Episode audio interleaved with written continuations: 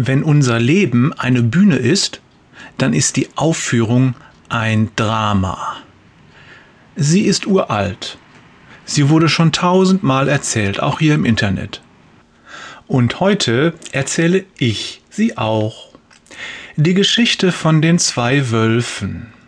Ein alter Indianerhäuptling erzählt seinem Enkel etwas über das Leben. In mir tobt ein Kampf, sagt er zu dem Jungen. Es ist ein schrecklicher Kampf, und zwar zwischen zwei Wölfen. Der eine ist böse, er ist Zorn, Neid, Streit, Eifersucht, Fressgier und all diese Dinge. Der Junge schaut ihn mit großen Augen an. Und der andere Wolf ist das Gute? Ja, richtig, der andere ist gut. Er ist Freude, Liebe, Hoffnung, Selbstbeherrschung und all diese Dinge. Der Häuptling macht eine Pause und hebt den Jungen zu sich auf den Schoß. Dieser Kampf findet in jedem Menschen statt, auch in dir, und er hört nie auf, er geht immer weiter, er endet erst, wenn du stirbst. Der Enkel denkt darüber nach, was sein Großvater gesagt hat. Dann fragt er, aber welcher Wolf wird gewinnen? Der alte Indianer lächelt und streichelt seinem Enkel über den Kopf. Derjenige, den du fütterst. Die Moral von der Geschichte. Diese Geschichte gibt es so oder so ähnlich in vielen Abwandlungen und Facetten überall auf der Welt. Als Moral wird meist verkauft, dass wir selbst entscheiden, welchen Wolf wir füttern. Und dass wir deshalb auch selbst entscheiden, ob wir gute oder böse Gefühle haben, ob wir gute oder schlechte Gedanken haben, ob wir uns wohlfühlen oder ob wir uns schlecht fühlen und so weiter. Bla bla bla.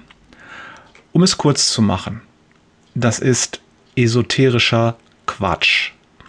Sicher, diesen Kampf gibt es. Wer wüsste das nicht besser als diejenigen, die Jesus nachfolgen und sich strecken, seine Gebote zu halten?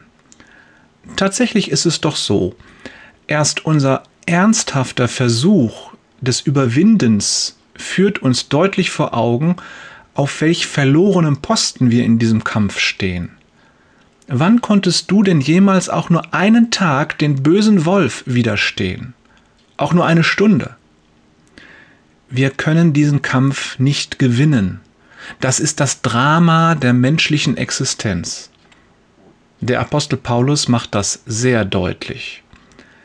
Denn die menschliche Natur richtet sich mit ihrem Begehren gegen den Geist Gottes und der Geist Gottes richtet sich mit seinem Begehren gegen die menschliche Natur. Die beiden liegen im Streit miteinander, und jede Seite will verhindern, dass ihr das tut, wozu die andere euch drängt. Galater 5, Vers 17. Dieser Ausspruch gilt für mein Empfinden im Generellen. Er hat nicht nur Gültigkeit für Christen. Und dadurch malt er uns die Verlorenheit des Menschen in seinem natürlichen Zustand drastisch vor Augen. Menschen ohne Jesus sind der vollen Wucht ihrer menschlichen Begehren ausgesetzt, haben aber keine Hilfe vom Heiligen Geist. Die Auswirkungen dieser Tatsache beschreibt uns die Bibel in Galater 5, die Verse 19 bis 20. Im irdischen führt es zu Sodom und Gomorra, im ewigen zum Ausschluss aus dem Reich Gottes. Es gibt nur einen Weg, diesem Dilemma zu entgehen. Lass Jesus in dein Leben. Durch ihn bekommst du den Heiligen Geist und damit ein neues Leben. In deinem Kampf auf dieser Erde bist du nicht mehr allein.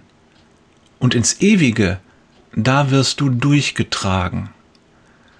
Du kannst dann das Erbe antreten, das Gott für dich vorbereitet hat. Liebe Grüße von Jörg der mit dem Wolf kämpft, Peters und Thorsten, der lieber mit dem Geist tanzt, Wader.